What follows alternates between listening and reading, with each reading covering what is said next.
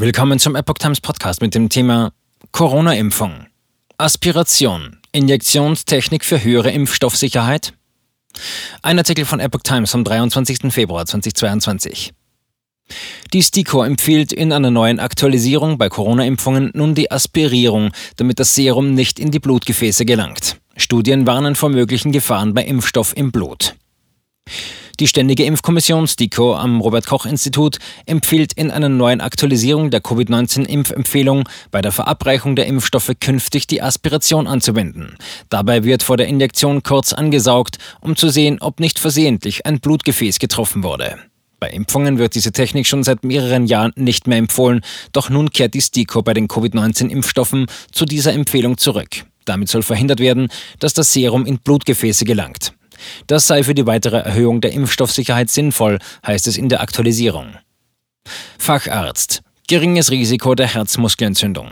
Der Infektiologe und Facharzt für Innere Medizin Thomas Jelinek äußert sich in einem Interview mit der Welt zu einer neuen Vorsichtsmaßnahme der STIKO. Er analysiert dabei die neue Empfehlung. Die Theorie, die in der Begründung steht, bezieht sich auf die Assoziation zwischen den mRNA-Impfstoffen und sehr alten beobachteten Herzmuskelentzündungen. Diese würden eher bei jungen Männern auftreten und hätten nach derzeitigem Stand des Wissens etwas mit dem Testosteronspiegel zu tun, erklärte Jelinek. In Tiermodellen hat man allerdings gesehen, dass eine intravenöse Gabe von besagten Vakzinen bei Mäusen Herzmuskelentzündungen verursachen kann. Deswegen hat man sich offenbar entschieden, die Empfehlungen zu ändern. Eine wissenschaftliche Publikation vom August 2021 über die Mäusestudie führte zu dieser Erkenntnis. Millionen Dosen sind zudem bereits verimpft worden. Das könnte laut Jelinek zu einer großen Verunsicherung bei vielen Menschen führen. Der Infektiologe könne aber die Entscheidung nicht wirklich nachvollziehen, da das Risiko, eine Vene zu treffen, bei korrekter intramuskulärer Gabe nahezu ausgeschlossen sei. Jelinek gehe daher davon aus, dass die Behörden sich damit einfach möglichst gut absichern wollen. Besorgniserregende Studien. Bei der Mäusestudie entwickelten einige Tiere nach der intravenösen Verabreichung der Vakzine eine Herzmuskelentzündung mit erhöhtem Serumtroponin. Zudem stellte man fest, dass die Herzmuskelzellen degenerierten. Weitere Beobachtungen waren Veränderungen im Sinne von Nekrose und Apoptose, entzündliche Infiltrate mononukleärer Zellen, interstitielles Ödem und Kalzifikation im Perikard.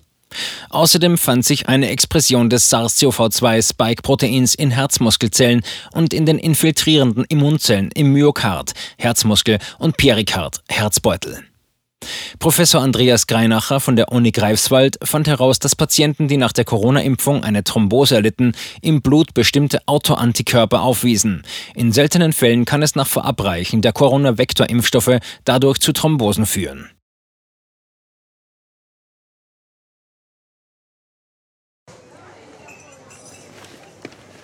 Bis Brot ich ess, das Lied ich sing. In Zeiten von Twitter und Facebook hat diese Redewendung aus der Zeit der Minnesänger neu an Bedeutung gewonnen.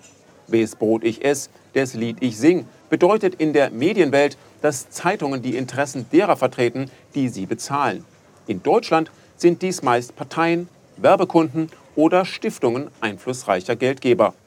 Die Epoch Times ist frei von allen solchen Einflüssen und steht allein in der Verantwortung derer, die sie finanziert, nämlich Ihnen, unseren Lesern. Die Epoch Times bietet Ihnen einen investigativen Journalismus, der Tatsachen aufdeckt und sich nicht von einer Agenda oder politischen Korrektheit einschränken lässt. Wenn auch Ihnen wirklich unabhängige und unzensierte Informationen wichtig sind, dann finden Sie diese in der neuen Wochenzeitung der Epoch Times. Zum Preis von nur einer Tasse Kaffee erhalten Sie nachhaltige Geistesnahrung für eine ganze Woche. Bestellen Sie die Epoch Times jetzt gratis drei Wochen lang zum Kennenlernen und lesen Sie den Unterschied.